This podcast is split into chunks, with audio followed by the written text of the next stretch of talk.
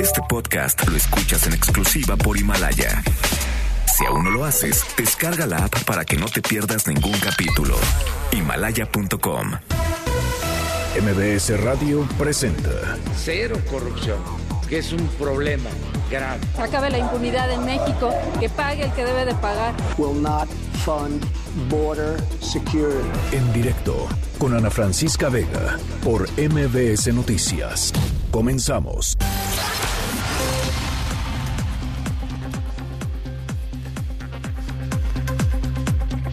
Son las 5 de la tarde en punto. ¿Cómo están? Me da muchísimo gusto que me acompañen aquí en directo a través de MBS Noticias. Yo soy Ana Francisca Vega. Hoy es jueves 21 de noviembre de 2019. Ya saben, nuestras redes sociales siempre abiertas para que podamos platicar. Ana F. Vega en Twitter, Ana Francisca Vega Oficial en Facebook.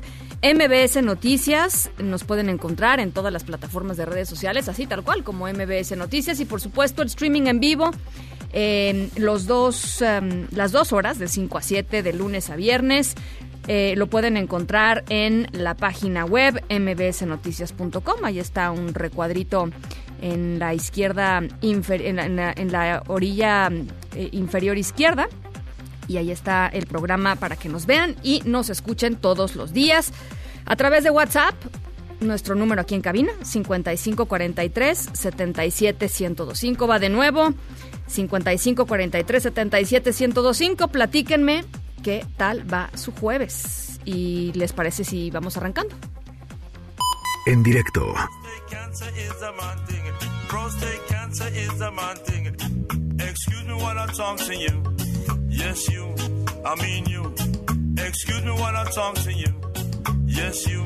I mean you. Let's not be shy about it. The whole world's gonna know about it. It's a man, it's a man thing. I said one in four of us is dying every hour, every day from January to December.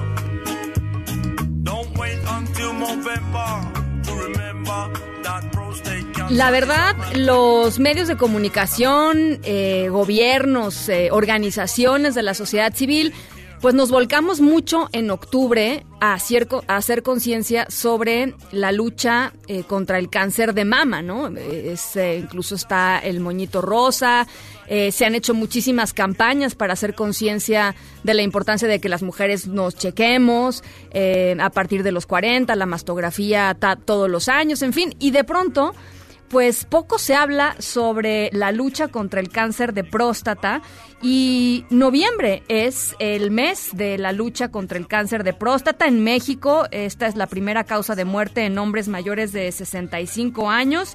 Y la verdad de las cosas es que, eh, pues de pronto se habla poco y hay muchos mitos en torno a, al cáncer de próstata y en torno a pues eh, la necesidad de que los hombres se chequen, se revisen y se cuiden. Por eso queríamos platicar pues sobre este tema importantísimo con eh, el doctor Omar Hernández León, él es jefe del Servicio de Urología del Hospital Juárez de México y yo le agradezco mucho estos minutitos. Doctor, ¿cómo está? Buenas tardes. Muy buenas tardes, muchísimas gracias por la llamada. La verdad es que es un gusto y qué bueno que den difusión en este tema tan importante. A ver, pues platícanos un poquito cuál es la eh, eh, el, el escenario en el que nos encontramos. Tengo, a ver, tengo la sensación, y usted ya me dirá si es cierta o no es cierta, tengo un poco la impresión de que a los hombres le les cuesta en general más trabajo eh, pues irse a checar, irse a revisar, hacerse los exámenes que se tienen que hacer eh, anualmente para, para revisar que estén libres de cáncer. Sí, digo, tienes toda la razón, desafortunadamente da tristeza. Se nos, se nos fue el doctor. Vamos a, vamos a recuperarlo en un, en un segundito más. Eh, ya nos dirá eh, el doctor en términos, por ejemplo, de los síntomas, ¿no? Eh, el cáncer de próstata inicialmente es asintomático, entonces, eh, pues literal, si uno no se va a revisar una vez al año, pues no se, no se cacha, ¿no? No se cacha eh, el cáncer en, eh, en etapas tempranas. Eh, y también, pues ya lo decíamos un poco, y es lo que estaba respondiendo en estos momentos el doctor Hernández, hay temas que tienen que ver con vergüenza, hay temas que tienen que ver con miedo, hay gente que prefiere no saber, ¿no? Antes que saber. Y lo importante en, en todo caso eh, es ahí está ya el doctor con nosotros. Se cortó la llamada. Se nos, comentaba, se nos cortó, es- doctor, adelante. No, desafortunadamente existe el miedo de cuál va a ser la exploración, qué va a ser la revisión. Pues es algo muy sencillo, a veces cuando el paciente ya le hacemos la revisión, que es un tacto rectal, es algo muy rápido y una prueba de determinación en sangre del antígeno prostático, eso nos puede orientar para sospechar si un paciente pudiera tener riesgo de tener cáncer de próstata. La verdad es que pues hay que invitar a la población, insistir que a partir de los 45 años actúan al urólogo. Nosotros estamos invitando a la población, estamos haciendo una campaña en el Hospital Juárez de México. eh, la campaña va a durar hasta el día 29 de noviembre, es una prueba completamente gratis y en base a eso pues podemos detectar un cáncer de próstata en etapas localizadas, a diferencia de lo que estamos resolviendo en la actualidad. Desafortunadamente el paciente que atendemos es un paciente que llega con una enfermedad avanzada, porque en muchas ocasiones el cáncer de próstata en etapas iniciales no te da síntomas. ¿Qué quiere decir esto? No me duele, no pierdo peso, no tengo dolor, pero va, va progresando, va creciendo. Y ya cuando da la molestia, quiere decir que o ya está en hueso o ya no tiene una opción de, de recibir una terapia curativa. Eh, tengo por aquí el dato eh, de que eh, es muchísimo, que un 70% de los casos se, te- se detecta ya en etapas avanzadas. Es, pues, es complicadísimo atacar un cáncer así, ¿no? Sí, sí, desafortunadamente, bueno, el cáncer de próstata es el principal tumor maligno en pacientes mayores de 65 años. Y es cierto, al menos en México, las estadísticas en México, tres cuartas partes de los pacientes con diagnóstico de cáncer son en etapas avanzadas. Muy pocos pacientes van a llegar en etapas localizadas. Nosotros comenzamos esta campaña el día martes. Eh, el día de hoy evaluamos 150 pacientes. La verdad es que eso a mí me da muchísimo gusto que la gente esté interesada y muchas gracias a ti, bueno, a ustedes los medios que nos dan la oportunidad de dar difusión e invitar a la gente. Entonces, es una vez al año a partir de los 45, dice, porque curioso, ¿no? El- el- la invitación a las mujeres es a partir de los 40, a hacerse la mastografía. Sí, bueno, aquí hay un apartado. Si tenemos un familiar, papá, abuelo, hermano con antecedente de cáncer de próstata, lo invitamos a partir de los 40 años. Si no tenemos ningún factor asociado, a los 45 años es suficiente. Y ya nosotros con esta evaluación, si está con un antígeno normal, una exploración física normal y no manifiesta ningún síntoma, como pudiera ser dificultad para orinar, el levantarse en la noche, el que sangre al orinar, pues podemos hacer la evaluación al siguiente año.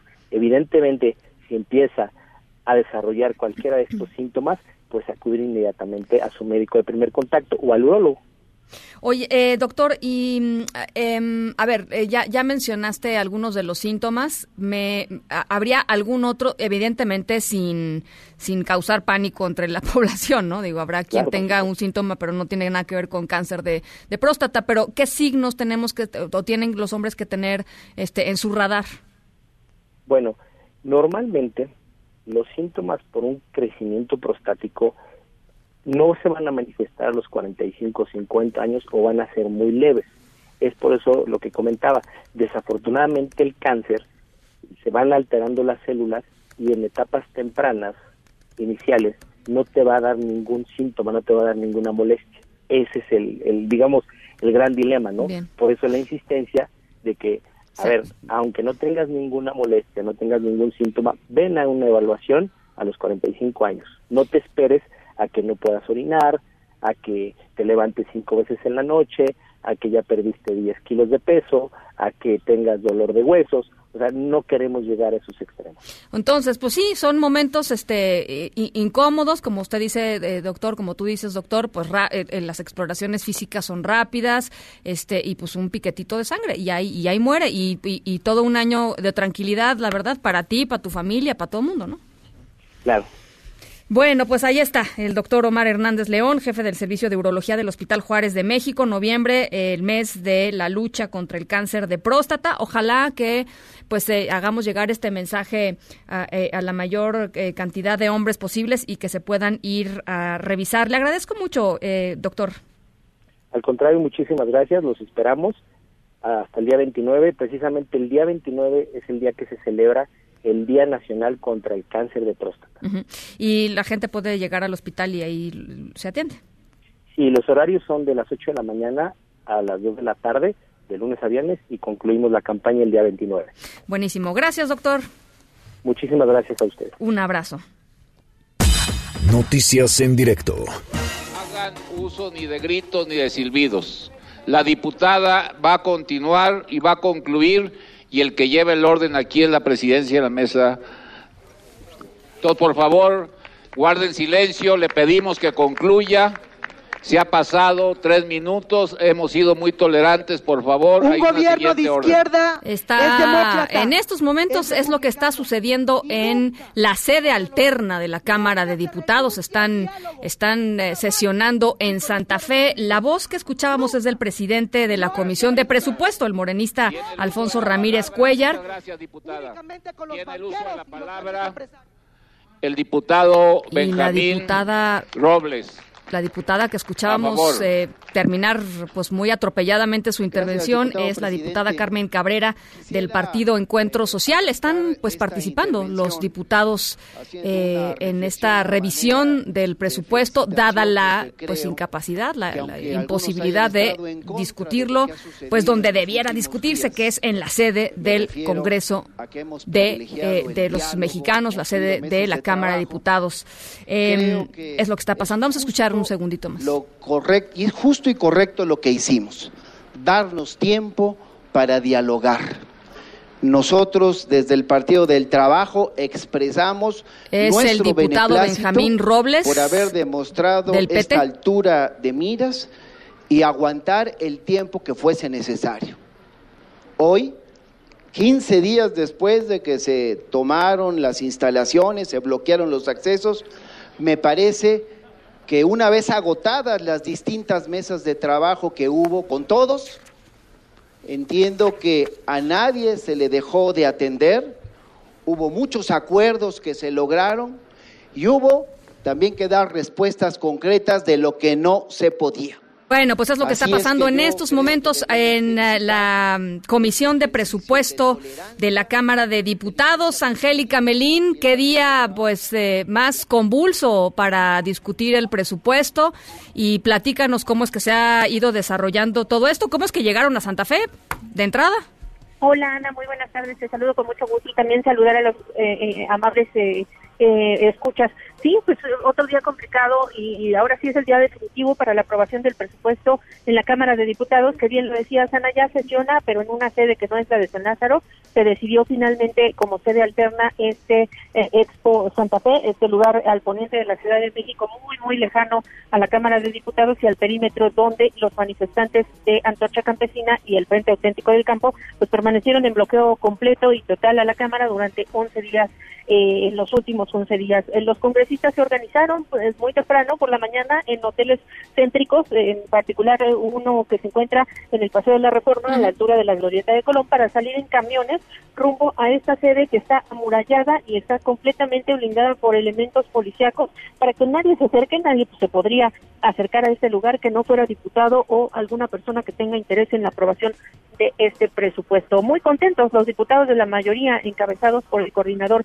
Mario Delgado Ana, bueno, pues incluso festejaron que eh, se esté aprobando este presupuesto en sede alterna cuando pues anteriormente el discurso de Morena antes de esta ocasión siempre había sido en contra de las sedes alternas, esto porque consideraban ellos que era legislar a las espaldas del pueblo, ahora que les toca eh, echar mano de este recurso ante el bloqueo a San Lázaro, bueno, pues los legisladores lo festejaron y escuchemos cómo lo hizo el coordinador de Morena, que es el diputado Mario Delgado.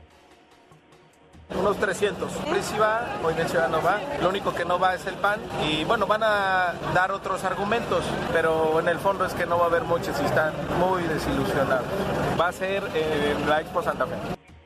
Eh, Ahí confirmaba el diputado Mario Delgado que eh, la sede alterna es este lugar, en la Expo Santa Fe, y él grabó un video que subió en sus redes sociales donde, bueno, pues celebró que ahora sí ya los diputados de Morena estaban, se- iban a poder, eh, los diputados en su conjunto iban a poder aprobar este presupuesto y, bueno, pues al grito de sí se pudo y pues incluso porras y cantos desde el camión en el que se transportaban los morenistas realmente estaban muy contentos de venir a esta sede alterna. La diputada Laura Rojas, la presidenta de la mesa directiva de la Cámara, señaló que, bueno, pues en la aprobación de este eh, presupuesto de egresos para el año entrante en sede alterna, pues no hay ilegalidad. Y bueno, dio algunas otras razones. Escuchemos a la diputada Rojas Hernández. Adelante que siempre lo más importante es el diálogo, es la tolerancia, es la escucha. Eso fue a lo, a lo, que le apostamos y en estos momentos pues ya no era posible seguir manteniendo la parálisis legislativa, pero yo no de ninguna manera creo que haya sido un tiempo desperdiciado el escuchar, el escuchar a todos los actores, a todos los manifestantes, como se hizo absolutamente a todos, no es nuestra obligación y, reiterar, la Cámara de Diputados va a cumplir con su obligación de aprobar un presupuesto y así se reconoció que ya había parálisis legislativa después de 11 días de no poder ingresar al recinto parlamentario de San Lázaro. Y bueno, pues esta sesión que se lleva a cabo en este sede alterna en la Expo Santa Fe, bueno, pues va para muy largo. Inicia apenas la reunión de la Comisión de Presupuesto y eh, bueno, en cuanto esta comisión termine, eh, tendrá que pasar todavía al menos una o dos horas más para que el dictamen pueda ser enviado a la mesa directiva de la Cámara y eh, inicie la sesión ordinaria pendiente desde el pasado 6 de noviembre aquí en este salón donde pues, los diputados literalmente, Ana, van a legislar sobre las rodillas. Lo único que hay en este salón son sillas, una serie de sillas así colocadas, donde los, congresistas se recargarán en sus piernas y en sus rodillas para poder trabajar desde este salón. Se prevé que eh, la sesión del Pleno inicie alrededor de las nueve de la noche y los congresistas prevén que va para muy, muy largo, que terminará mañana por la mañana o quizás, hasta decía el diputado Mario Delgado, que podría terminar este viernes por la tarde esta sesión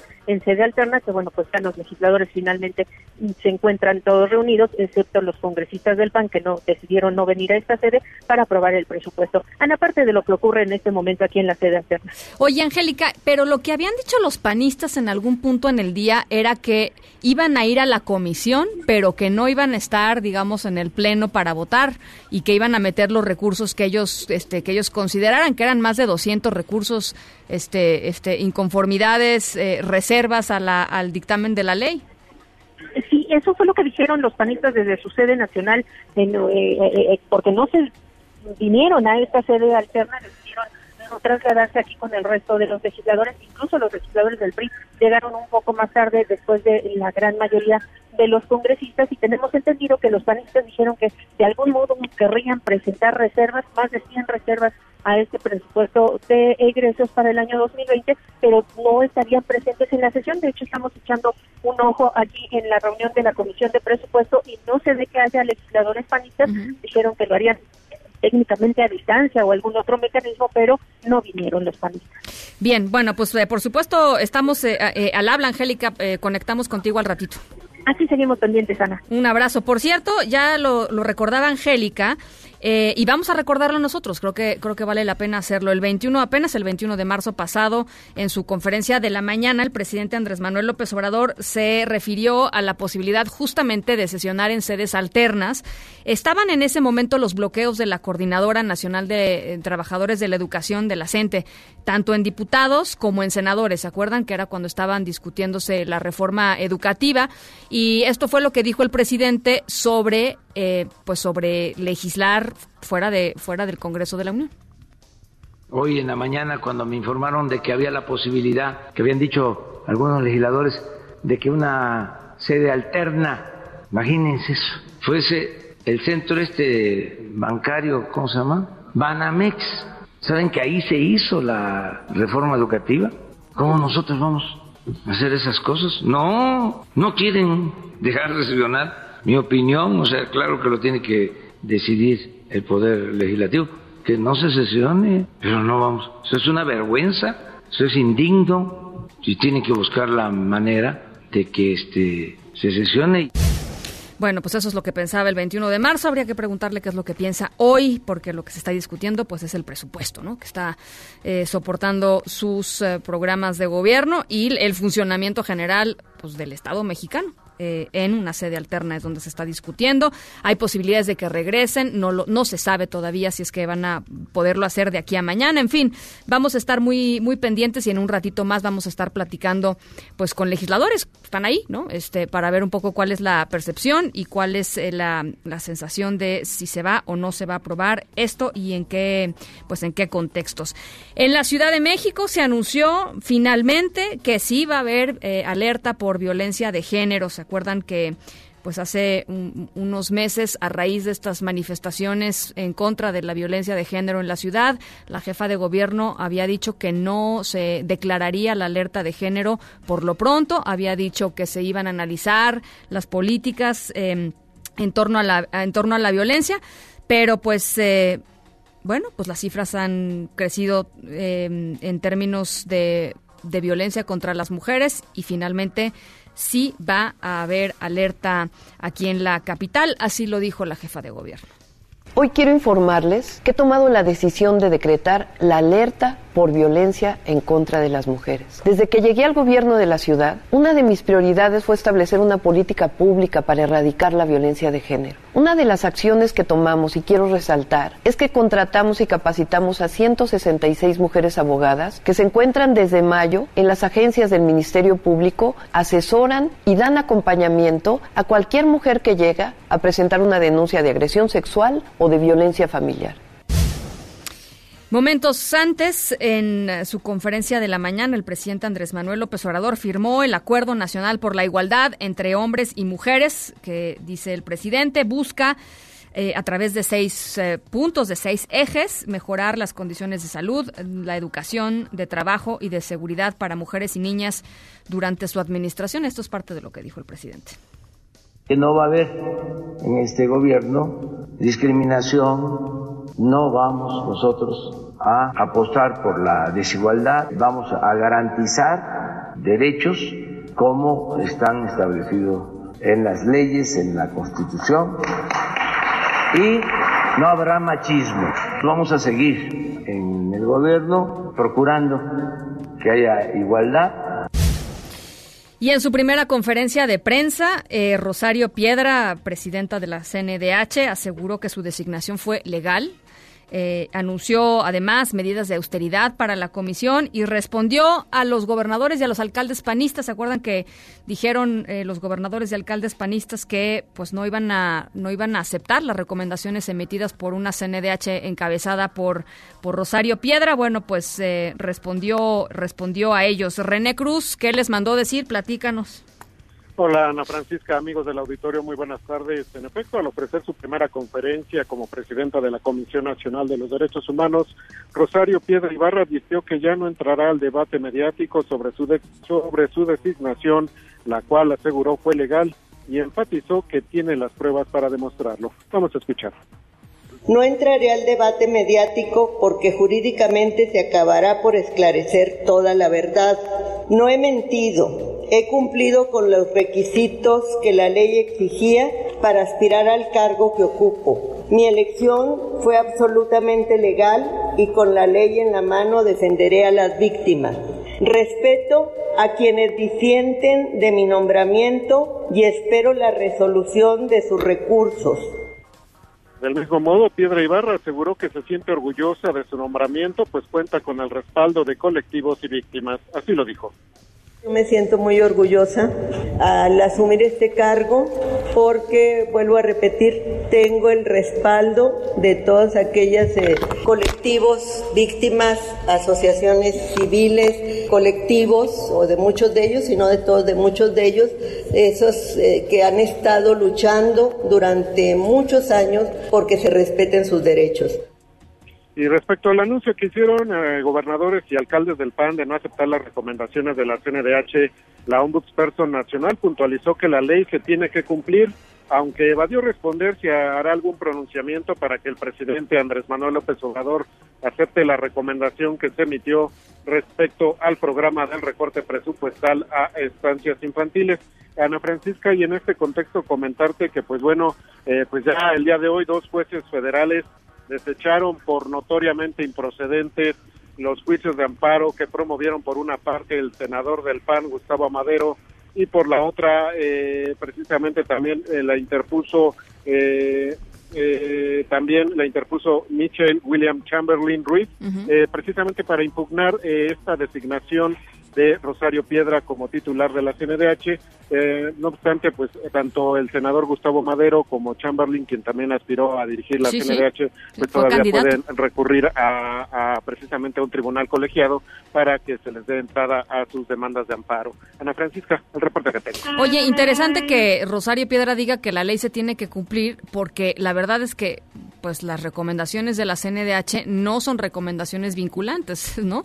Este y, y- y es la verdad eh, pues para, para muchos esa justamente esa mm, intervención de Rosario Piedra en esta conferencia de prensa pues puso en evidencia eh, pues la, la falta de conocimiento eh, legal técnico de lo que significa estar al, al frente de la CNDH. Pero bueno, Así es, así es, Ana Francisca, pues no son vinculantes y de ahí que pues precisamente la administración del presidente Andrés Manuel López Obrador pues haya tomado esa determinación de no aceptar esa recomendación por las sustancias infantiles porque pues pues precisamente Sin- no está obligado a acatarla. sin mayor consecuencia, ¿no? Y, y justamente por eso viene todo el debate en torno pues a la autoridad moral de la CNDH más que la autoridad legal jurídica vinculante, ¿no? Así es, Ana Francisca, así es, Ana Francisca, y pues digo, también esta incongruencia, ¿no?, de que dice que la ley se tiene que respetar, cuando pues de cierta forma, y pues por todos fue visto que pues la ley no se respetó precisamente en este proceso, Ana Francisca. Bueno, René, pues eh, ahí está la primera conferencia de Rosario Piedra. Te agra- te agradezco mucho este reporte. Seguimos pendientes, buenas tardes. Bueno, y justo eh, pues algunas horas antes de que ella tuviera este primer encuentro eh, abierto con los medios de comunicación, ya como la Ombudsperson Nacional, la oficina en México del Alto Comisionado de las Naciones Unidas para los Derechos Humanos expresó su preocupación justamente por el proceso, la forma en cómo fue electa titular de la CNDH, asegurando que el organismo pues necesita estar dotado de plena independencia y de autonomía. Eso es lo que dice el Alto Comisionado de la ONU para los derechos humanos. Son las 5 con 26. Vamos a hacer una pausa. Les recuerdo nuestro WhatsApp aquí en cabina para que podamos platicar. 5543 77 1025. Va de nuevo 5543 77 1025. Pausa y regresamos. Nos gustaría que pensaras en qué momento supiste que necesitabas un seguro de auto. ¿Fue acaso cuando escuchaste esto? ¿Y cuándo pensaste en un seguro de hogar? ¿Fue cuando recibiste las llaves de tu nueva casa? ¿Y cuál fue el sonido que te dijo que necesitabas un seguro de vida? Seguros Banorte, seguro de auto, de hogar y de vida. Banorte no está para que lo ames, está para asegurar lo que amas de la vida. Aplica restricciones, términos, condiciones, aviso de privacidad y requisitos de contratación en banorte.com.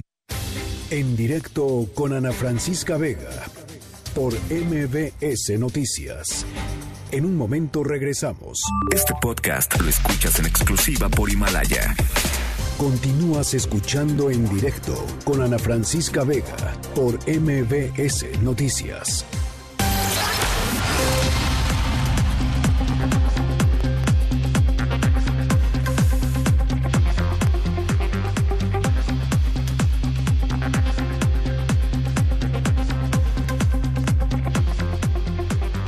Bueno, pues ya les decía, em, eh, la discusión sobre el presupuesto está ahí en, en la sede alterna que le llaman en Santa Fe y en la línea con nosotros está el diputado Marco Adame, vicepresidente de la mesa directiva de la Cámara de Diputados. ¿Cómo estás, Marco? Buenas tardes.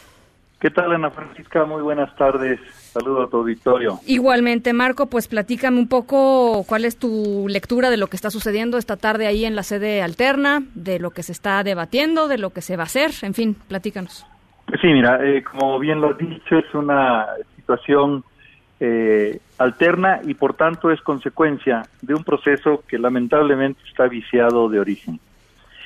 Eh, desde que no se respetó el mandato constitucional para aprobar el presupuesto el 15 de noviembre y luego de los acontecimientos que bloquearon el funcionamiento de la Cámara, entramos eh, en una eh, situación de irregularidad que ha sumado día a día hacen en el momento que la discusión del presupuesto no solamente se está dando en una sede alterna, sino que el propio dictamen eh, se haya presentado para su eh, valoración, eh, violentando todos los procedimientos que marca el estatuto legislativo. Ana Francisca, se trata del presupuesto del país no de las ocurrencias o intenciones de una sola persona. La Constitución ordena al Congreso y en especial a la Cámara de Diputados como facultad exclusiva que analice, discuta, revise, modifique el presupuesto que envía el Ejecutivo. Es una facultad exclusiva que eh, se desarrolla conforme el Ejecutivo deposita en el Congreso eh, el proyecto o la propuesta de presupuesto. En este momento hemos vivido varios episodios que eh, dejan clara muestra de cómo se ha violado la Constitución. Primero, a ver, déjame, interrumpir, déjame interrumpirte un segundito nada más para, para, para conocer tu reacción sobre algo que dijo Mario Delgado, que creo que es muy interesante. Eh, Mario Delgado subió a sus redes, digo, es, público, que en el fondo ustedes no van a, no, no van, que ustedes iban a dar cualquier cantidad de argumentos, pero que en el fondo no iban a ir porque se les habían acabado los moches.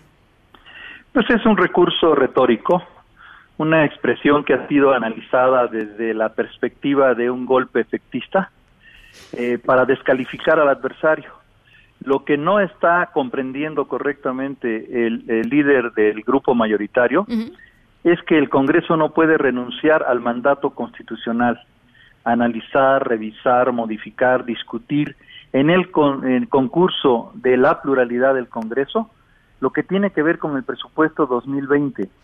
Pretender que como una eh, expresión retórica se puede descalificar el diálogo o la búsqueda de consensos, francamente es una maniobra de muy poca monta. Pero es muy, pues, es, muy, es, pues muy, es muy fuerte, ¿no? Que, que, te acusen, digo, básicamente pues lo que le pero cada quien que se haga responsable de sus expresiones.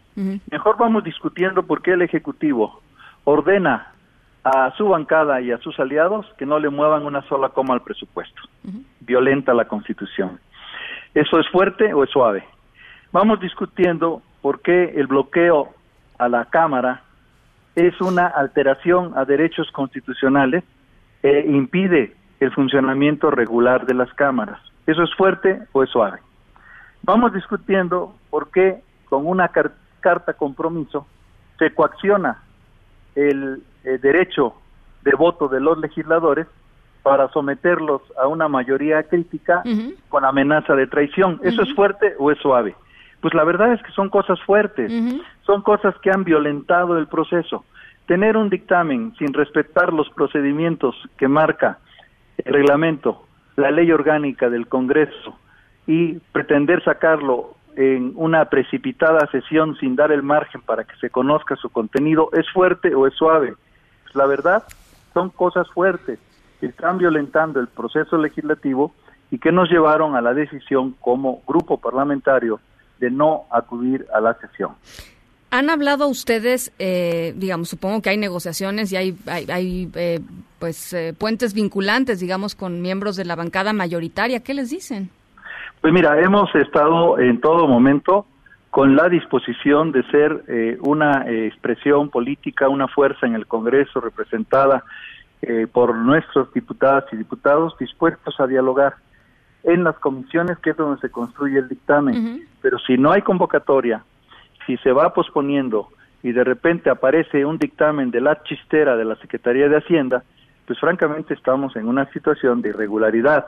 Entonces, no confundir pláticas y conversaciones con el diálogo que construye acuerdos. Y esto es lo que ha faltado en el Congreso ante la decisión eh, definida con anticipación de sacar a sangre y fuego un presupuesto sin considerar el diálogo y la construcción de acuerdos como instrumentos de la vida del Congreso, de la vida democrática, Ana Francisca. Y entonces, ¿cuál es la cuál es la estrategia? Porque pues la, la, sesión de la comisión, pues ahí está, lo estamos viendo en el canal del Congreso. Este, esto va a pasar tarde que temprano y el PAN, pues simplemente se va a retirar de este debate que quizás sería importante que estuviera ahí, no sé. El PAN ha fijado su posición en distintos momentos, ha dado sus puntos de vista, tiene 100 reservas que han puesto en, el punto del debate las consideraciones sobre el presupuesto, lo que se conoce de él, lo que se conoce del dictamen eh, que ahora en estas horas se ha empezado a, a difundir y lo cierto es que ese no ha sido analizado por los legisladores. Se va a proceder hacer una eh, votación a, a ojos cerrados y eso pues francamente es una irregularidad. Lo que el PAN va a hacer es analizar todos estos elementos para tomar las decisiones de, que en derecho correspondan en términos de la eh, viabilidad, la vigencia de un presupuesto, una vez que estos eh, acontecimientos que están ahora sucediendo en la serie alterna pues vayan avanzando. ¿Qué rutas legales serían las que estarían al alcance de la bancada del PAN? Estamos revisando, Ana Francisca, tienen que ver con vicios de procedimiento. Bueno, pues vamos a estar muy pendientes, por supuesto. Gracias, eh, diputado, por tomarnos esta llamada y por platicarnos un poquito cuál es la posición del Siempre es Partido un Acción gusto, Ana Nacional. Francisca, ¿eh? y saludo a tu auditorio. Un abrazo igualmente, Marco Adame, diputado del PAN, vicepresidente de la mesa directiva de la Cámara de Diputados. Eso es lo que está pues sucediendo en esos momentos con la bancada panista eh, y bueno pues escuchamos no Eh, la declaración de Mario Delgado diciendo pues no van porque no hay moches porque ya se les acabaron los moches. Ahí está ahí está el, el nivel pues de debate en el Congreso y sobre algo tan importante como el presupuesto del Estado mexicano para el año que viene. En directo.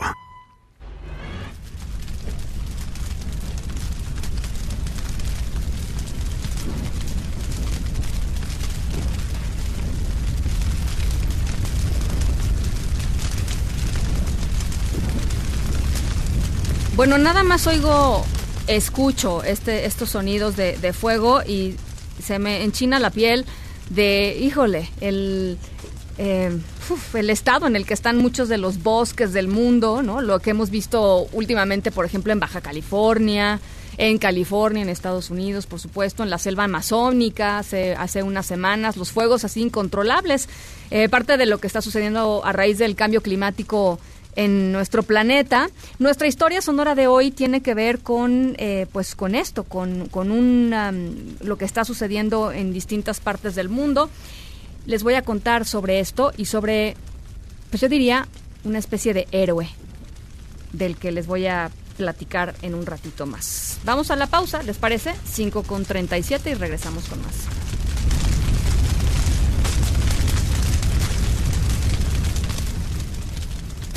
En directo con Ana Francisca Vega por MBS Noticias. En un momento regresamos. Este podcast lo escuchas en exclusiva por Himalaya.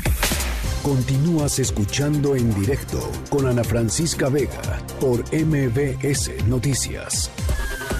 Deportes en directo con Nicolás Romay.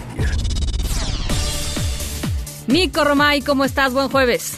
Bien, Ana, con el gusto de saludarte a ti y a toda la audiencia de En Directo, con muchas cosas que platicar.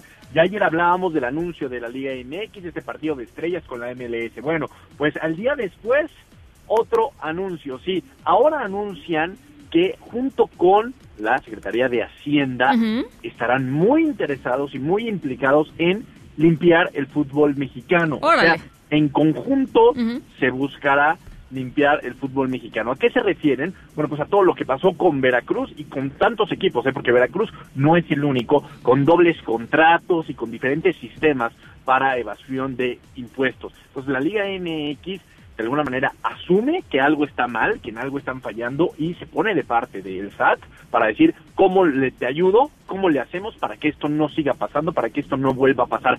Eh, me da mucho gusto, la verdad, lo tengo que decir, porque cualquier cosa que nos acerque a la limpieza y a la transparencia siempre será de aplaudir. Entra la gran pregunta, ¿por qué no lo hicieron antes? Bueno, esa pues, respuesta no la tendremos, ¿no? No, porque pues llevamos años con este tipo de, de circunstancias. Es una realidad, pero bueno, hoy por lo menos hay una conferencia de prensa en donde Bonilla dice, oye, de la mano del SAT vamos a darle toda la información que necesiten, todos los documentos que necesiten para que estemos en orden, estemos tranquilos. Entonces, eh, es la- definitivamente es un buen paso, ¿eh?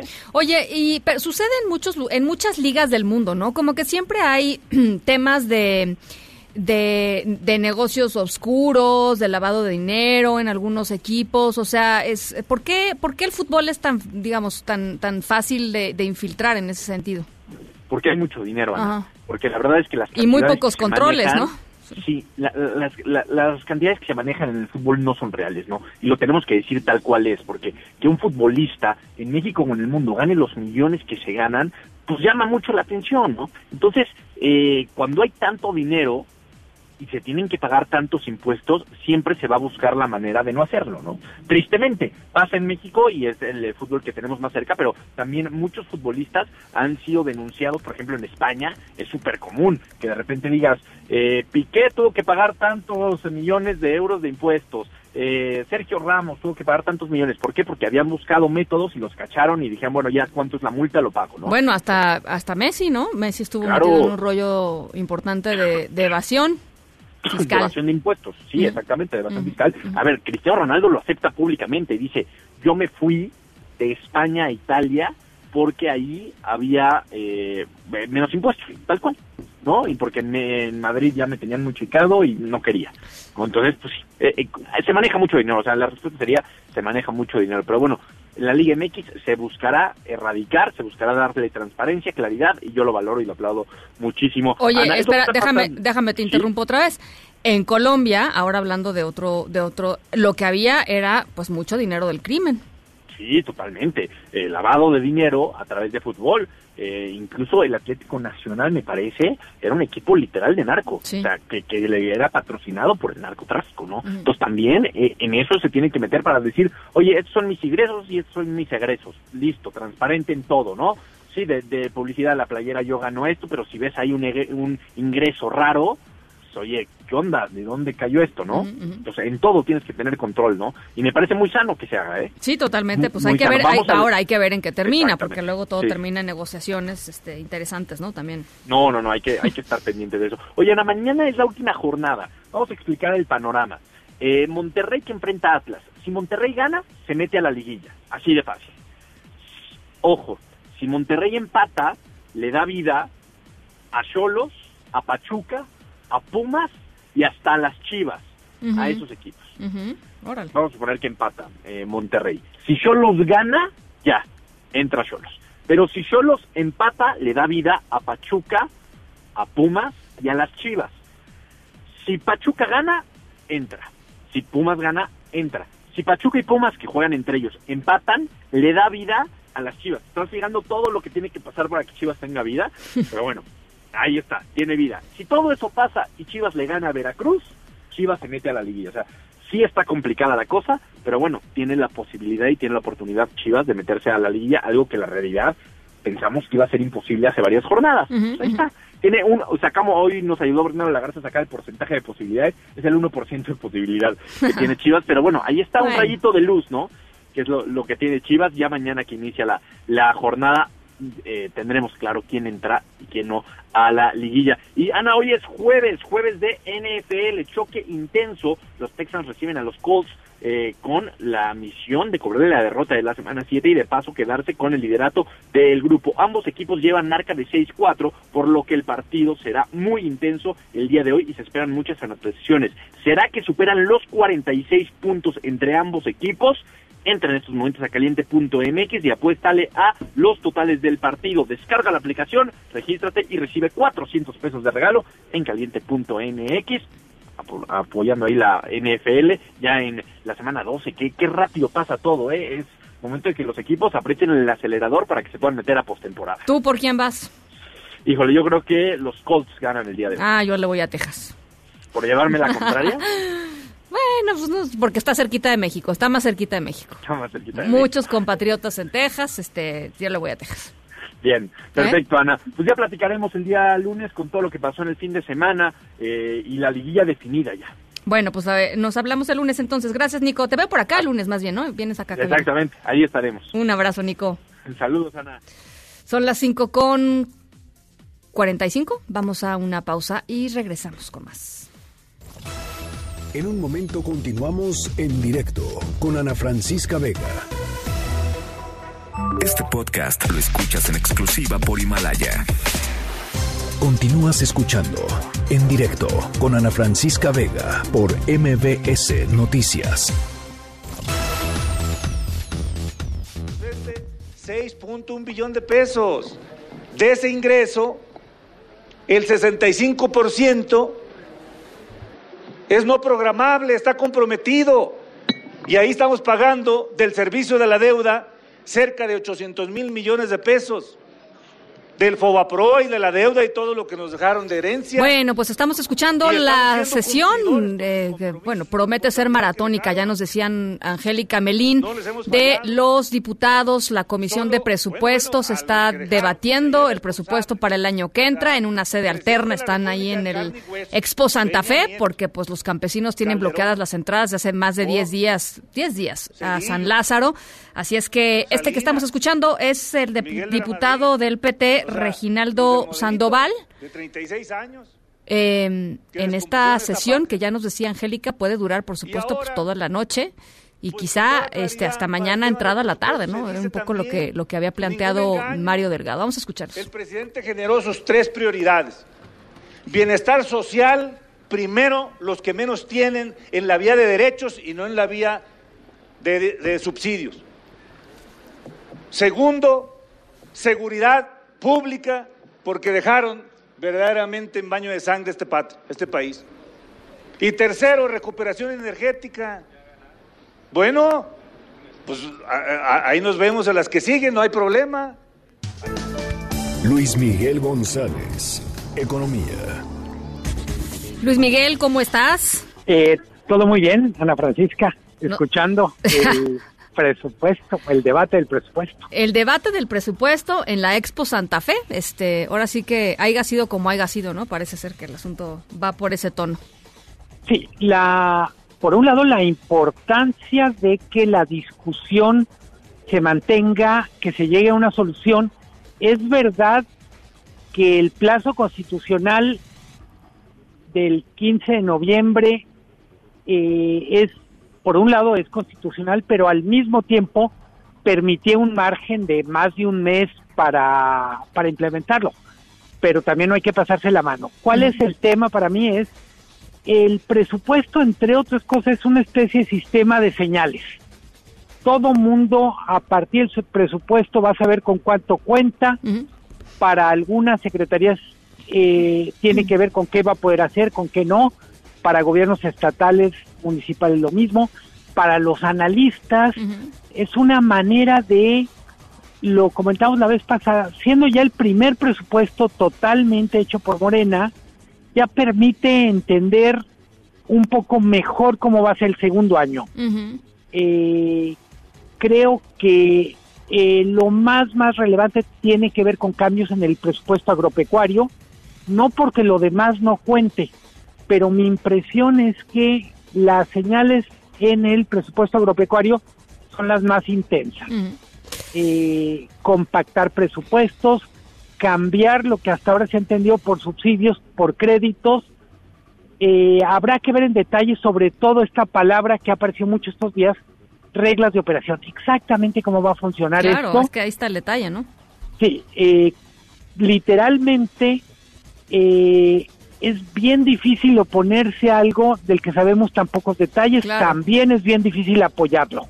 No, y además porque sabemos, porque así han sido muchas de las cosas que han sucedido en México en el pasado, eh, eh, en el, el- problema no está en la intención general, sino en la forma de implementarlo, ¿no? Y en, en- y en los controles que se tengan y en el monitoreo este ciudadano y en la capacidad de transparencia, etcétera. Y eso pues se define en las reglas de operación y entonces pues sí está muy difícil, ¿no? Totalmente. Y un poco siguiendo tu razonamiento, no solo hay que ver, ahora sí, el eh, la intención declarada, sino hay ver la intención que está entre líneas.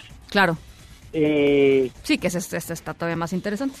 sí, que con frecuencia uno dice, bueno, pues lo declarado es esto, pero también hay una jugada, ahora sí como si fuera crónica de billar, a tres bandas. Carambola de tres bandas. Sí, en donde en realidad va a pasar otra cosa, ¿verdad? Bueno, Eh, sí, sí. Creo que una cosa que sí es importante destacar en lo del presupuesto es, tenemos un presupuesto que históricamente es muy grande bajo una cierta lógica, pero que no alcanza. Eh, ¿por, qué? ¿Por qué podemos decir esto? Fundamentalmente en México eh, la recaudación de impuestos no ha sido una tarea que se haya tomado tan en serio y eso significa que en términos generales el gobierno recauda mal y gasta peor. Eh, en buena medida, esa es la, yo diría, esa es la tragedia de mucho tiempo eh, tenemos comparado con otros países una recaudación de impuestos que no llega al 15%, 17% del PIB. Eh, cuando decimos, oigan, qué maravilla, cómo viven los suecos, sí, allá, allá la parte de la contribución está sobre el 50%.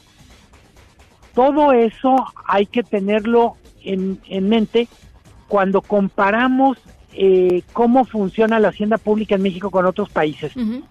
Eh, son 6 billones, 6.1 billones de pesos, que es muchísimo dinero si lo pusiéramos billete contra billete, pero realmente para 130 millones de habitantes no, pues alcanza. No, no alcanza, claro. Bueno, pues vamos a ver en qué termina esto, digo, este, en qué momento se, se, se aprueba y sobre todo, pues ya cuando se sienten a leer lo que aprobaron, porque pues este, el dictamen no, no, no está del todo claro que esté completo, este, ni que todo vaya a ser discutido, como tú dices, pues ya van a, van a ver las señales que se dan a partir de ahí. Pero tú querías hablar, yo ya te, ya te metí en el tema del presupuesto, pero tú querías hablar sobre los servidores públicos, casi seis mil servidores públicos que se van a amparar contra la Ley Federal de Austeridad Republicana. Eh, sí, es un A tema ver. del que ya hemos hablado, sí, sí, que sí. sé que te interesa. Eh, la ley de austeridad republicana tiene un nombre muy bonito, pero ahora sí, eh, los artículos tienen cosas que son una película de terror para algunos servidores públicos. Los amparos tienen que ver con básicamente dos, dos temas fundamentales. Uno es la prohibición de trabajar en un sector al que regularon por 10 años o un sector sobre el que hayan tenido información privilegiada. Eh, y la otra cosa que, que mete muchísimo ruido y aparentemente argumentos legales tiene que ver con que al reducirse los salarios, en automático se modifican las condiciones de la pensión. Eh, Ah, si mira, alguien si alguien lleva veintitantos años trabajando y le bajan el sueldo, pues su pensión prevista también va a ser menor. Claro. Esos son los dos temas sobre los cuales los abogados están trabajando. Yo insisto, se oye muy bien lo de la austeridad. Creo que todo mundo conocemos anécdotas de despilfarro en el gobierno, pero una cosa es una y otra es otra. Estamos hablando en, en, de una ley que en algunos casos parece redactada como con brocha gorda, que no parece ver matices, lo hemos comentado aquí, necesitamos un servicio público de calidad, necesitamos que las condiciones de trabajo de los funcionarios sean buenas, no mejor que las que hay en el sector privado, pero tampoco peores. Claro. Tampoco Eh, mucho peores, porque son mejores en el sector privado, por lo general.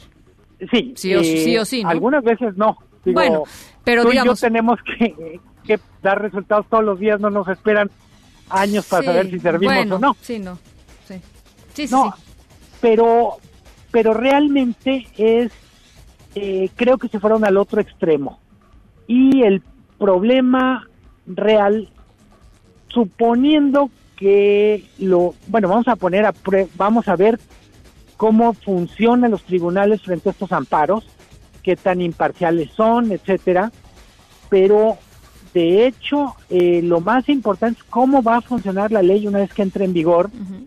Eh, en algunas oficinas ya, ya ha habido una, pues literalmente una, una estampida de funcionarios, claramente las, las que a mí me toca ver o, o saber, Comisión Nacional y Ba- Bancaria de Valores. Es bien importante para regular a los bancos, pues simplemente la gente dice es que yo no puedo estar eh, con esas condiciones y con esas restricciones. ¿Y, y qué les asusta, o sea, o qué les preocupa más, el tema salarial o el tema de los 10 años o los dos? Yo creo que, a ver, el salarial eh, en algunos casos es entendible y alguien diría, bueno, es parte de lo que tiene que ver con servir a la patria. Pero cuando te dicen es que vas a ganar poco, pero además no tienes permiso para trabajar Es que eso en está algo de lo que tú eres experto durante 10 años, en términos muy simples, no hay un conocimiento que no se vuelva obsoleto en 10 años. Yo me atrevo a decir hasta andar en bicicleta. No, bueno, pero además, sobre todo andar en bicicleta, Luis Miguel, yo creo. Este, oye, yo, por eso ya no me subo Ana Francisca. Pero sobre todo, este, te voy a decir algo, eh, no, no, no existe, y lo, también lo hemos platicado aquí, pues no hay lugar en el mundo en donde se, se tome en cuenta, se tome en cuenta una pues un periodo de tiempo tan tan largo, es un, como un castigo, ¿no? Es casi como un castigo a, a la gente que decide irse a la iniciativa privada, ¿no? A ver, Ana Francisca, el castigo a un servidor público que fue un raterazo, para decirlo en coloquial, es inhabilitación por 10 años. Exacto. O sea, es los 10 años, si tú quieres hasta simbólicamente, solo tienen un equivalente en nuestra admisión pública y es, es el castigo que la, ahora sí, el Estado mexicano pone a los que hicieron más mal su chamba, a los que, a los que nos traicionaron, ahora sí. El Sí, promedio en el mundo va entre, el rango, perdón, es entre 2 y 5 años. O sea, como mensaje, la verdad, es, es, es tremendo. Yo, yo me imagino, por ejemplo, una, un egresado o una egresada joven este, que de pronto diga, bueno, pues me meto o no me meto a, trabajar en la Administración Pública Federal, si el pronóstico es que pues me tenga que quedar siempre ahí porque pues difícilmente alguien se puede mantener después de ser funcionario público 10 años este, sin emplearse en lo que sabe, ¿no? A ver, eh, y junto con eso, y perdón el razonamiento, pero es, solo podría vivir 10 años sin trabajar de lo que sabe alguien, pues que literalmente le hayan cado la uña. Porque es muy difícil decir, eh, voy a vivir 10 años, pues literalmente, de eh, el presidente de manera casi espontánea dice, bueno, es que pueden dar clases. Eh, la verdad, tú lo sabes, tú conoces bien el mundo académico, tampoco es que las universidades tengan cientos de plazas. No, para nada. Para, o sea, también se han ido cerrando las oportunidades en el mundo académico como parte de un proceso de competencia normal. Entonces, eh, me- lo, cuando lo comentamos primero como proyecto de ley, dijimos, ojalá haya alguna corrección sobre todo las cosas que no funcionan. La, eh, la, este proyecto, esta ley de austeridad republicana, eh, la parte más conocida por todo el mundo tiene que ver con el salario máximo, que es, el, el salario del presidente se volverá el, vamos a decir, como el, el patrón a partir del cual se definirán todos los demás sueldos. Eh, pero ya los detalles de la ley incluyen cosas que va a ser muy poco atractivo el servicio público, sobre todo a la gente con más talento. Eh, insisto, es verdad que tiene que haber un servicio, una vocación de servicio, una lealtad al proyecto y todo eso, pero además a la larga tiene que haber salarios dignos y condiciones que permitan moverse. Pienso en tu caso, en el mío, decir, si te dijeran, eh, está buenísimo tu trabajo, pero si, si te sales de aquí, me, te comprometes a en 10 años no Nunca- volver a agarrar un micrófono, Exacto. Es ni que es, volver es una locura. a- es, Pues, ¿qué sea, haces, no? Este, te vuelves panadero, no sé, no sé, es, es- es- No, no, a pastor. o- No, No, es- sé, la verdad sí es, sí, es, es, es tremendo. Eh, hay que ver cómo, cómo terminan este pues transitando, como dicen por ahí, estos amparos este en, en el, el sistema eh, judicial. Va a ser muy interesante ver que cómo, cómo se van desahogando y hacia dónde se va inclinando la balanza. Ya estaremos platicándolo, Luis Miguel. Bueno, será un gusto, Ana Francisca. Y por lo pronto vamos viendo el presupuesto, a ver si no termina en película de horror o cómica. Bueno, pues en todo caso hablamos mañana, ¿no? Con muchísimo gusto. Órale, gracias Luis Miguel. Un abrazo fuerte. Un abrazo Bye. igualmente. En directo.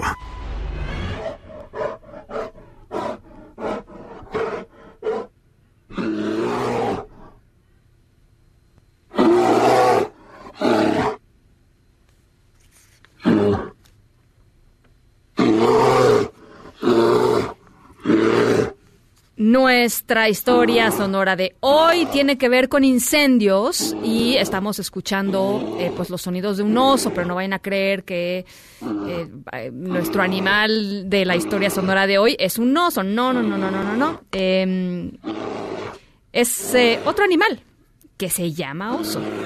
Así se llama. Este, alguien le puso oso. Y y bueno, pues está entrenado para salvar vidas. En un ratito les platico de qué va. Por lo pronto los dejo con estos sonidos de oso.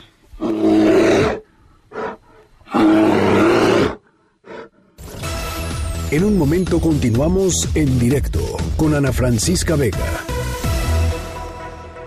Este podcast lo escuchas en exclusiva por Himalaya.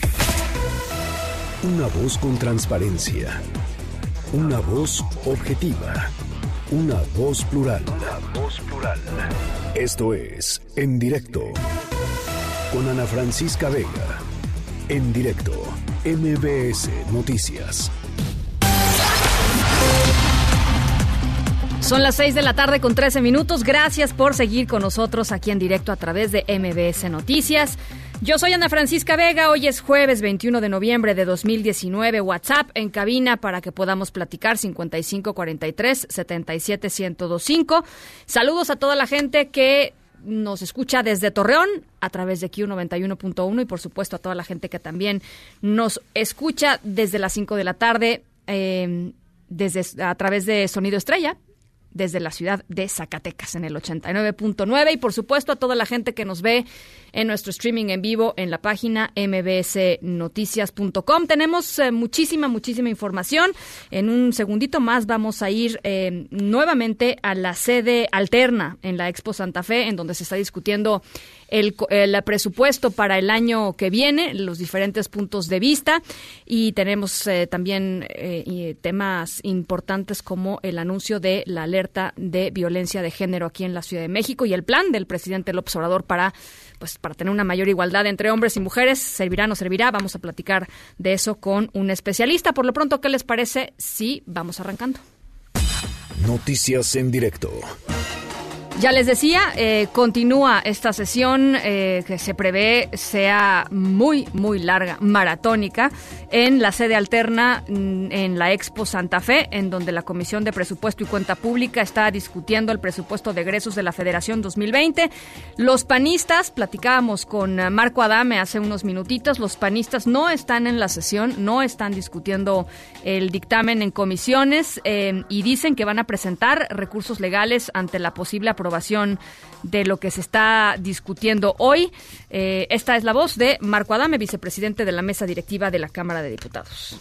El PAN ha fijado su posición en distintos momentos, ha dado sus puntos de vista, tiene 100 reservas que han puesto en el punto del debate las consideraciones sobre el presupuesto, lo que se conoce de él, lo que se conoce del dictamen que ahora en estas horas se ha empezado a, a difundir. Lo cierto es que ese no ha sido analizado por los legisladores.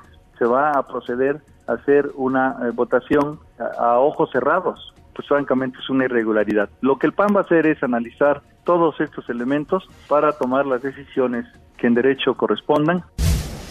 En la línea de en directo está Fernando Galindo Favela, diputado priista, presidente de la Comisión de Economía, Comercio y Competitividad, además de secretario de la Comisión de Presupuesto de la Cámara de Diputados.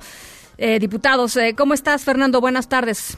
¿Qué tal? ¿Cómo estás? Es un placer estar contigo y con todo el auditorio. Igualmente, diputado, pues platícanos, eh, te, veíamos hace literalmente un par de minutitos eh, en tu intervención en la, en la comisión. ¿Cuál es la perspectiva del PRI de lo que está sucediendo esta tarde?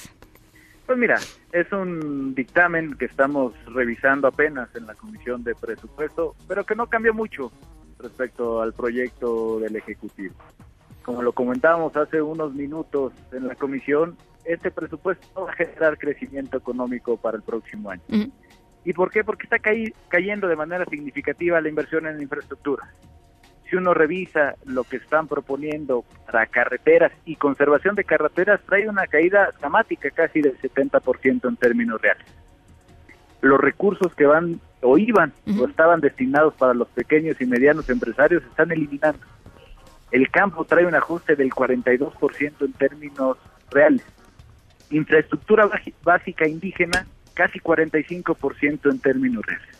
Entonces no va a generar crecimiento económico para el próximo año. ¿A dónde se está yendo este dinero? De modificar.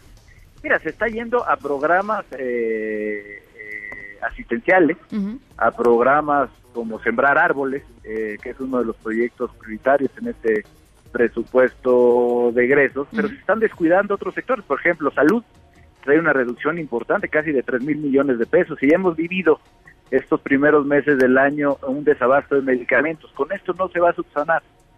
luego también traemos una reducción muy eh, significativa en los programas de seguridad.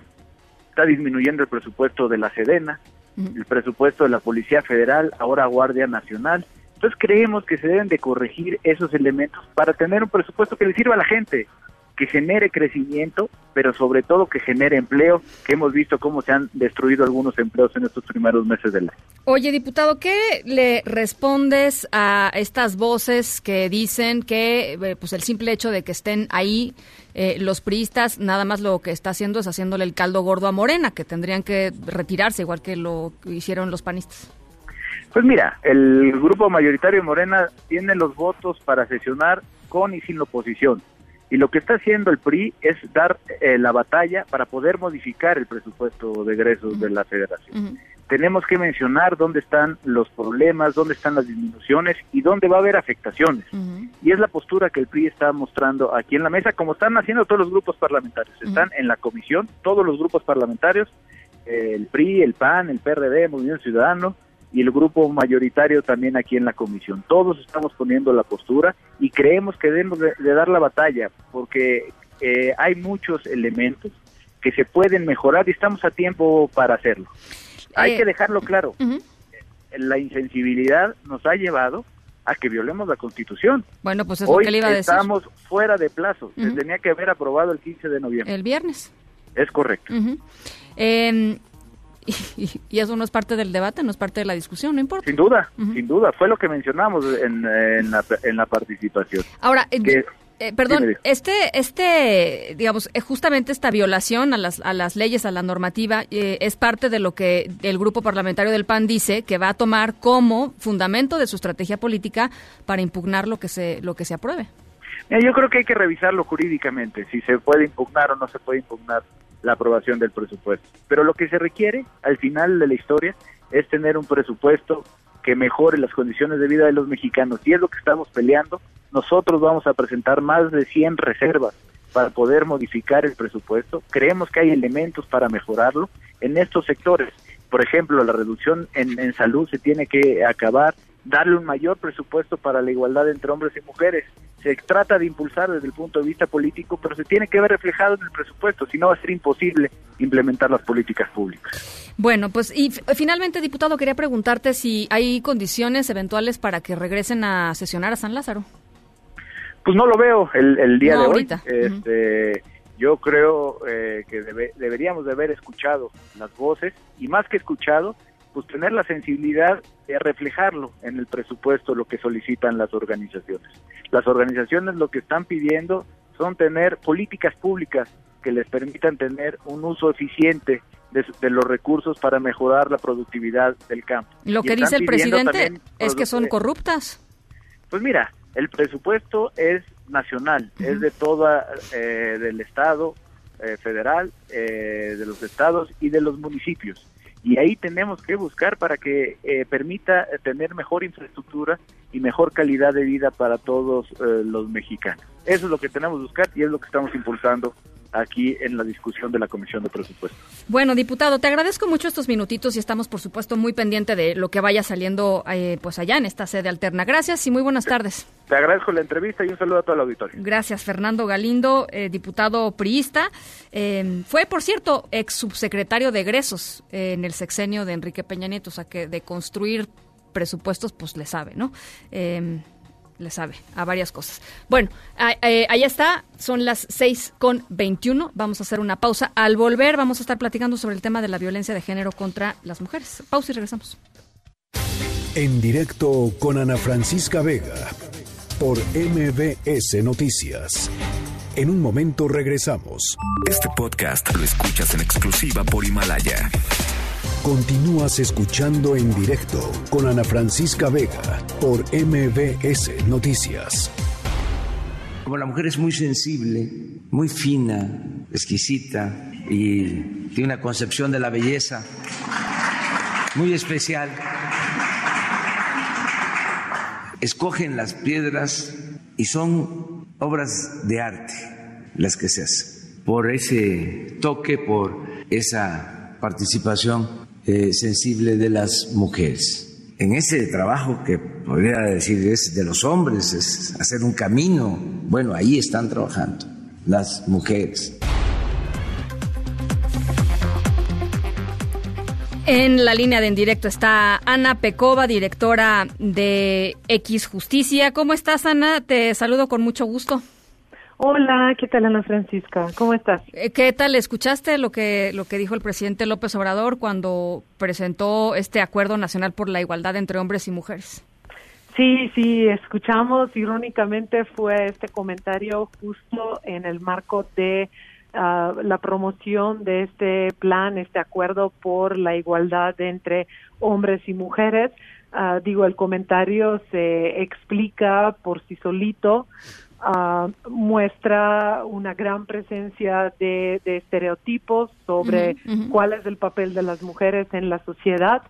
Um, incluso entre los números, si bien hay cosas que son positivas de este plan que se presenta, um, también entre los números que se estaban mostrando uh, predomina uh, una idea de las mujeres como uh, alguien que uh, tiene un papel de cuidado, de sostén de, de la sociedad. La mayoría de los recursos se van justo para programas de bienestar donde uh, más que una ayuda directa para las mujeres se les carga adicionalmente la mano para cumplir con papeles que tradicionalmente hemos desempeñado uh, en el Estado.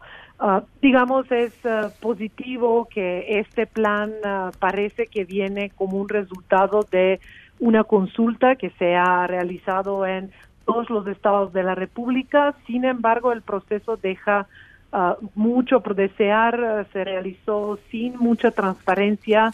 No sabemos cómo fueron seleccionadas ni quiénes fueron las personas que fueron uh, consultadas. Um, hay un enfoque fuerte sobre clase, sobre pobreza, lo cual es muy positivo en un país como el nuestro. Sin embargo, esto invisibiliza quizá otras categorías de discriminación que son muy reales en, en nuestro país, ah, como, no sé, la discapacidad, la identidad de género, el ah, origen étnico, no, el estatus migratorio. Hay muchas otras categorías que cuando se cruzan con el género ah, llevan a las, situa- a las mujeres en situaciones de vulnerabilidad, pero no vimos nada, nada de esto. Nada hoy. particular, ¿no? Sí. Eh, ahora, eh, supongo que lo iremos viendo conforme vayan desglosando pues lo, lo que va a ser literalmente no nada más el- el- la idea de la política pública, sino la política pública ya en sí misma, ¿no? Así es. Lo Se espero. anunció un grande plan de, de más de 200 acciones. Por lo pronto, este plan todavía no está. Lo único que se promovió es esta esta hoja única, ¿no? Que es un resumen Exacto. de este de este acuerdo. Ah, quedamos al pendiente a ver en qué va a consistir y cómo se va a implementar, pero nos queda la preocupación que en un escenario donde hay recortes por ah, las estancias infantiles, recortes en los refugios, ¿no? Ah, se sigue hablando de las mujeres como ah, pues las mujeres pobres son las que nos preocupan, pero en el mismo tiempo son justo esas mujeres mismas que más necesitan no el acceso a estas estancias infantiles, ah, son justamente las que más ah, dificultades se enfrentan para acceder a servicios de salud, incluyendo el, el aborto, ¿no? Y esos son todavía ah, temas ah, temas pendientes en, en esta administración. Pues la, lo iremos eh, lo iremos viendo. Ahora te quería eh, te quería preguntar Ana sobre el asunto de la declaratoria de la jefa de gobierno Claudia Sheinbaum en, ta- eh, eh, en torno a la alerta de violencia de género contra las mujeres en la Ciudad de México y la pregunta es ¿por qué crees tú que se haya decretado ya ahora y no cuando la presión durísima de las marchas de hace de hace unos meses en donde la propia eh, Claudia Sheinbaum decía es que no es necesaria? Nos llega, créeme Ana Francisca, nos llega a todas como una sorpresa. Ah, todavía estamos midiendo y viendo cuál es el cálculo político detrás porque realmente no ha cambiado nada en el último mes, mes y medio ah, que llevamos desde que se no solo se exigió la alerta de género que se declare, sino hubo todo un litigio que se llevó por parte de organizaciones de sociedad civil, se logró una decisión judicial que exigía que se declare esta alerta de género y la jefa de gobierno fue muy clara en su postura ah, y fue pública, hubo videos de esto donde ella dice que no es necesario, que se están ya implementando varias acciones y que además ponía otro punto que igual es un punto válido a discutir, que las alertas de género hasta ahora como se han llevado a cabo no nos han dado ningún resultado. Entonces, no solo que poco ha cambiado, sino lo curioso es que ahora ella decide declarar alerta de género, nos ofrece las mismas actividades que en ese entonces se ofrecieron y algo que es muy curioso, normalmente las alertas de género las, las pide CONAVIM, que es la Comisión Nacional ah, contra la Violencia contra Mujeres, ah, que es parte de SEGOP, y en este caso uh, CONAVIM ha estado silenciosa, no tenemos ningún pronunciamiento por parte de CONAVIM, que es quien se lo pide a los gobiernos locales, esas alertas de género, sino es la jefa de gobierno que sale adelante y la declara por su propia uh, iniciativa. Interesante. Uh, sí, sí, entonces estamos viendo cuál es ahí el cálculo político, por qué sí, por qué ahora sí, por qué en este momento no y un análisis un poco más fino, digamos, a, las medidas que se nos ofrecen, pues igual quedamos con la impresión de que se trata de medidas totalmente aisladas, no hay ningún hilo conductor entre las mismas, no queda claro a qué problema se trata responder, hay una referencia ahí a la violencia en el hogar, la violencia entre uh, en manos de la pareja, no el esposo, pero en el mismo tiempo las acciones que se ofrecen, pues uh, hay este ley Olimpia que busca combatir la violencia en el espacio digital, uh, hay estas policías, estaciones de policías que se colocan en las estaciones de metro que otra vez responden a otro problema, está el banco ADN, ¿no? Que en sí mismo ha generado mucha polémica. ¿Por qué? Ah, mira, este va, este se trata de un registro de agresores sexuales, ¿no? Ah, y lo que se pide es que ah, haya se haga una ley que va a ayudar que se establezca esta base de datos. Lo que pasa es en un país como México, donde ni siquiera hemos podido levantar un, digamos, una base de datos de las personas desaparecidas, Ah, uno se pregunta por qué esto va a funcionar. Y si esto no se regula bien, podría prestarse a un mal uso, a un estigma grande, a, dificultades graves para muchas personas que podrían quedar estigmatizadas por el resto de la vida solo por encontrarse ahí. Entonces es algo que puede ser delicado, se tiene que manejar con mucho cuidado, cómo van a ser, uh, cuál va a ser el mecanismo para que uno se encuentre en esta base de datos. Hay muchas, incluso mujeres, que están acusadas por delitos sexuales y realmente no han hecho nada más que ser pareja de alguien que ha sido involucrado en algo así. Sí, entonces puede ser algo que incluso puede tener impacto sobre las mujeres mismas y todos los que trabajamos con población en prisión, que ya México es un país con una enorme población en prisión, que nos preocupa mucho la reinserción social, cuáles son las posibilidades de estas personas después de la prisión, si nos resulta preocupante cómo se va a manejar esta información y qué va a significar para, ah, para las personas. Bueno, Ana, pues eh, nos, nos interesaba mucho tu visión de, de bote pronto de estos dos temas que de alguna manera se entrelazan. Eh, continuamos platicando sobre, sobre todo esto. Seguro. Seguro, Ana Francisca, muchas gracias por el espacio. Un abrazo, eh, Ana Pecova, directora de X Justicia para las Mujeres. En directo.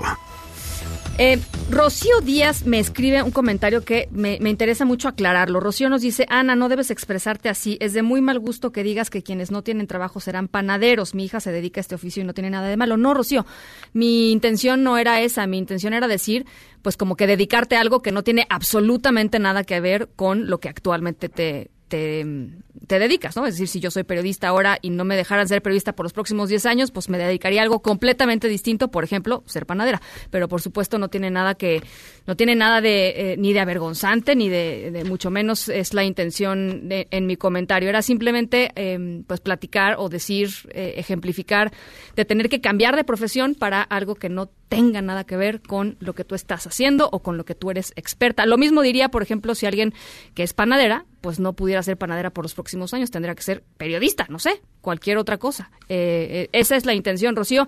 Si se interpretó de otra manera, por favor, este, por supuesto, te, te ofrezco, te ofrezco una disculpa. Muchísimas gracias por escucharnos, eso sí, y gracias por todos sus comentarios.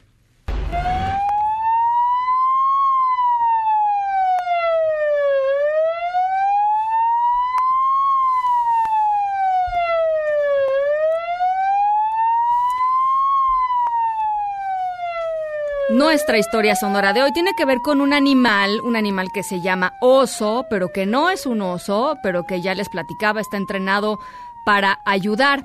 Eh, ¿Qué tienen que ver los incendios en todo esto? Estos que nos ponían la piel chinita nada más de acordarnos de todas las hectáreas y hectáreas de bosque y de fauna que, pues, que han, se han consumido en los últimos meses.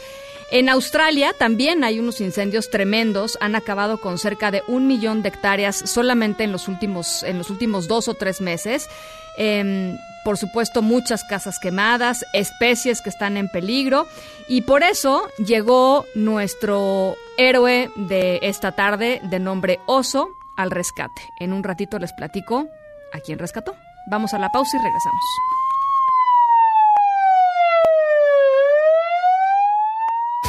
En directo con Ana Francisca Vega por MBS Noticias. En un momento regresamos. Este podcast lo escuchas en exclusiva por Himalaya.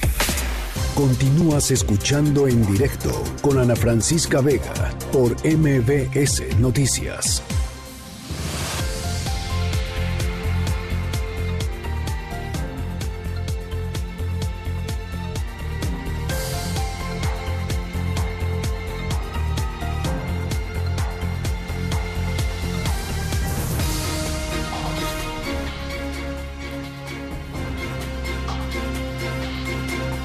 Bueno, pues ¿qué está sucediendo en Colombia? Eh, paro nacional hoy, miles de estudiantes, se han, se han sumado también sindicatos, trabajadores, eh, ciudadanos eh, para pues, salir a las calles a protestar en contra de algunas de las políticas del presidente Iván Duque. Estaba yo leyendo hace rato pues parte de lo que ha empujado a muchos eh, jóvenes a las calles, por ejemplo, la propuesta del presidente Duque de reducir el salario para jóvenes hasta ubicarlo en un 75% del salario mínimo. Este, ese es el ese es el tipo de cosas que se están debatiendo allá en Colombia y ya les decía, pues eh, paro nacional multitudinario allá en Colombia para platicar justo sobre esto, para eh, entender un poco lo que está sucediendo y cuáles son las perspectivas. Está en la línea de en directo Nancy Sáenz, corresponsal de MBS allá en Colombia. Nancy, te saludo con mucho gusto, platícanos. Hola Ana, ¿qué tal? La saludo desde el centro de la capital colombiana, desde Bogotá, donde a esta hora continúan los disturbios. No sé si ustedes escuchan, al fondo todavía hay jóvenes que se están manifestando. Lamentablemente una protesta multitudinaria que había empezado de forma pacífica se fue tornando bastante eh, belicosa al final de la tarde. Hay que señalar que 250 mil colombianos estuvieron marchando de modo pacífico, como usted lo señala, estudiantes que estaban protestando por falta de recursos para las universidades, por el tema del salario mínimo para los jóvenes, la reforma pensional que se ha anunciado por el presidente Duque que reduce, que aumentaría la edad para los pensionados. A todo esto se sumó el movimiento sindical, el movimiento de los profesores, y esto generó una marcha multitudinaria pero además al final de la tarde llena de disturbios. Los vándalos acabaron con las estaciones del servicio de transporte masivo. En Cali, por ejemplo, 25, una ciudad cercana a Bogotá, de las principales, 25 policías resultaron heridos, lo que llevó a que el alcalde de allá, Maurice Hermitage, tuviera que decretar el golpe de queda. Eso fue lo que dijo el mandatario local en Cali que les caiga todo el peso de la ley, de manera que a partir de las 7 de la noche ningún ciudadano de Cali puede estar en la calle porque será detenido. De manera que quiero que quede claro eso, que agradezco mucho a la gente que fue a la manifestación y se comportó bien, pero desafortunadamente estos desadaptados nos han llevado a tomar esta dolorosa decisión para la ciudad de Cali. Hay que señalar, Ana, que acá en Bogotá continúan en tres sectores de la capital del país serios disturbios y en este momento también hay cerca de 15 uniformados heridos.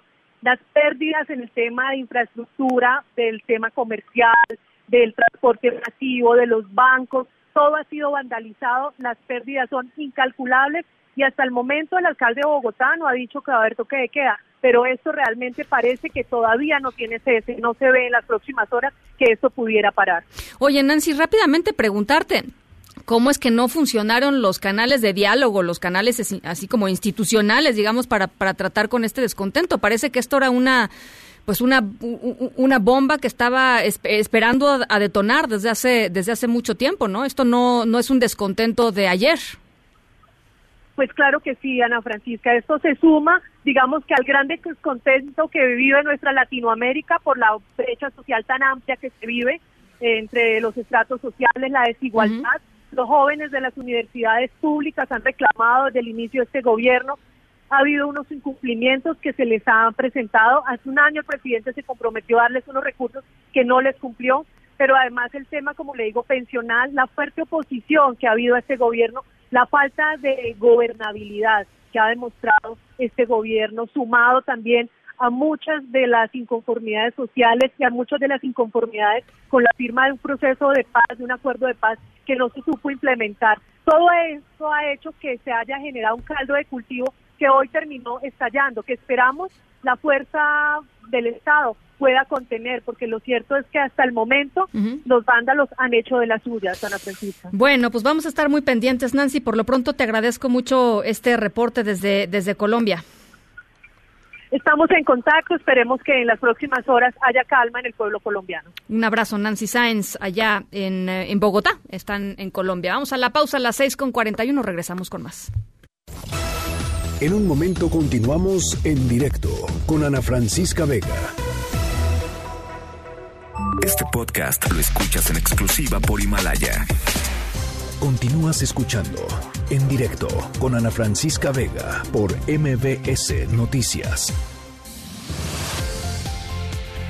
Las 6 con 47, seguimos aquí en directo a través de MBS Noticias. Vamos directito a la Expo Santa Fe, en donde mi compañera Angélica Melín sigue pues muy atentamente el debate sobre el presupuesto del año que viene. Y nada más quisiera precisar, Angélica, eh, eh, están algunos panistas en esta sesión de comisión, ¿cierto? Así es, Ana, de nuevo cuenta con el gusto de saludarte y saludar al auditorio. Precisamente hace rato lo comentábamos, no los detectábamos en la comisión porque todavía no hacían uso de la palabra, pero confirmado están presentes en esta comisión en, sede alterna aquí en la Expo Santa Fe, ya dictaminando el presupuesto, la eh, diputada Sonia Rocha, que es de los, son los tres secretarios del PAN que pertenecen a esta comisión, es decir, están en la mesa directiva de la Comisión de Presupuesto, es la diputada Sonia Rocha, el diputado Javier Azuara y también está el diputado Armando Tejeda, quien también se encuentra del PAN aquí en esta sede alterna, Ana, es la presidenta de la mesa directiva, la diputada Laura Roca, que hace un ratito llegó y se registró, registró su asistencia a la sesión que reiniciará en un rato más, que espera después de las nueve de la noche. Y también estamos eh, preguntando con los amigos eh, de comunicación del PAN eh, si nos pueden confirmar si se encuentra el vicepresidente de la mesa de la Cámara, el diputado Marco Antonio Adame, que bueno, pues él forma parte de la mesa directiva, pero de, de, la Cámara en su conjunto. Y en el caso de la Comisión de Presupuesto, estos tres legisladores del PAN que están presentes, hasta el momento han intervenido dos, pero nos dicen que sí están los tres diputados del PAN aquí en esta sesión de presupuesto y bueno, pues han planteado que tienen los panistas 206 reservas a presentar a ese dictamen, Ana, y que bueno, pues ejercerán su derecho a participar en esta discusión y a defender la postura del PAN en contra del presupuesto al que han calificado como clientelar. En la discusión en esta comisión, eh, digamos, además de la atención de la presencia de estos legisladores panistas, la postura de algunos diputados de la mayoría, por ejemplo, una diputada de Encuentro Social que fue sumamente crítica eh, con el tema del campo, la legisladora eh, enseguida te decimos cómo se llama, ella se llama Carmen Cabrera, bueno, pues fue muy crítica con el trato que se le dio a los campesinos en el plantón que se instalaron a las afueras de San Lázaro y lamento pues que se les haya dado trato de delincuentes. La reunión de esta comisión continúa y en este momento, Ana, pues están dando algunos reclamos y algunos especie de bromas entre el presidente Alfonso Ramírez Cuellar y el diputado del PRI, Fernando Galindo, porque pues eh, se han dado un par de cortes en la transmisión del canal del Congreso que argumentó esta situación pues a las fallas de infraestructura y la falta de infraestructura en esta sede alterna, pues que ha provocado fallas en la transmisión en redes sociales y también pues en la señal abierta del canal del Congreso de esta reunión de comisión donde se está dictaminando el presupuesto, Ana. Bueno, pues vamos a estar muy pendientes y por, por, supuesto en todos los demás espacios de Noticias MBS dándole seguimiento al tema presupuestal. Por lo pronto te agradezco mucho eh, eh, tus reportes de esta tarde, Angélica. Un abrazo. Al contrario, Ana, igualmente. En directo.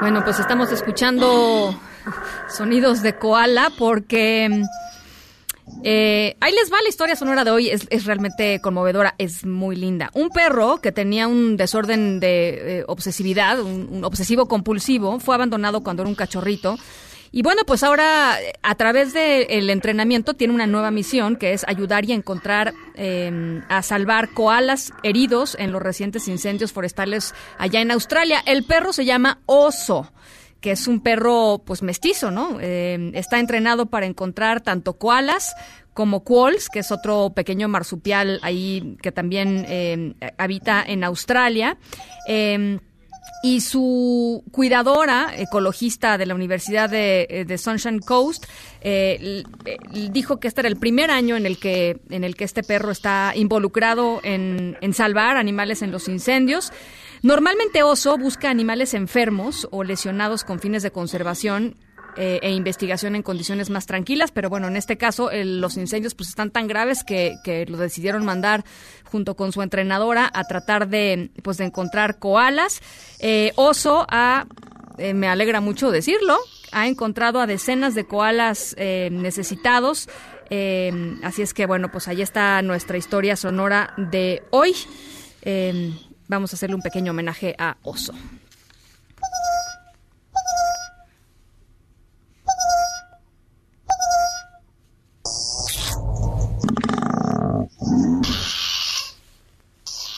En directo.